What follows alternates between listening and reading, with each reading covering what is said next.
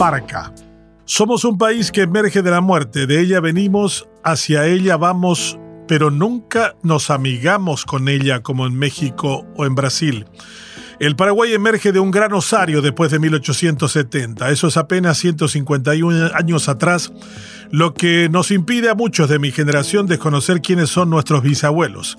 Ellos están perdidos en la noche de los tiempos, devorados como ánimas que sobrevivieron el mayor genocidio no reconocido como tal a nivel mundial.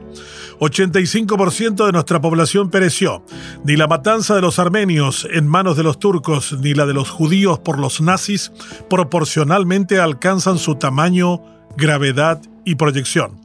La parca ha venido tejiendo, destejiendo y cortando los hilos de nuestra historia como casi ninguna nación en el mundo. Por eso nos consterna y arrodilla la muerte, la misma que la venimos contando todas las noches con las cifras de muertos por coronavirus y por incompetencia, codicia y corrupción de nuestros gobernantes.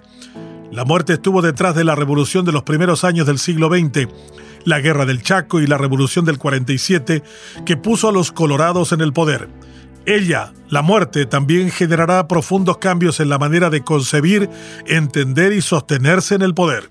Si los partidos políticos no logran comprender esta lógica, deben preparar los ataúdes donde sepultar su tradición y su historia.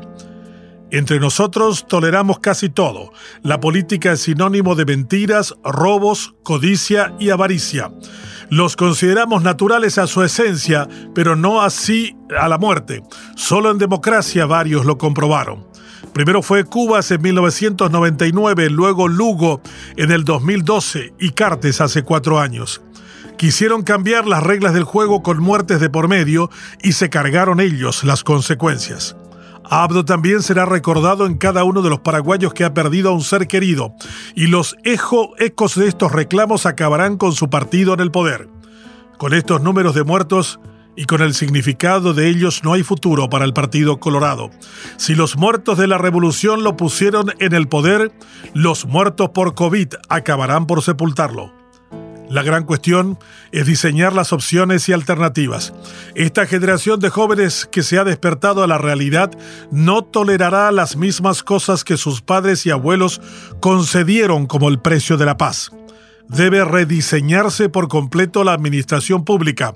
Debe cambiar el sistema de justicia y los mecanismos de generación de riqueza y de oportunidades.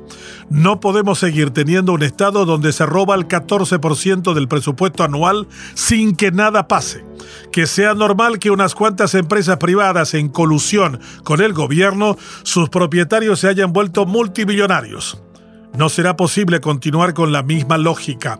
La crisis del sistema apunta a las bases del edificio social. No es un problema de paredes o de techos. La cuestión está en el cimiento, en la base, que debe ser completamente cambiado. Esa es la característica de una crisis sistémica. Hay que reparar sus causas para enfrentar sus consecuencias. El Paraguay revivió de varias muertes y también lo hará de esta no seguirá con lo mismo ni con los mismos. Estos luchan sin entender su destino trágico. La parca ha vuelto a desandar por hospitales y hogares paraguayos y no parece querer acabar hasta recordarnos el valor de la vida, de los buenos gobiernos y de los administradores honestos. Es preciso que hagamos la tarea pronto, antes que las ánimas deambulen descontroladas. Pascua es renovación, resurrección y vida. Y Paraguay merece todo eso.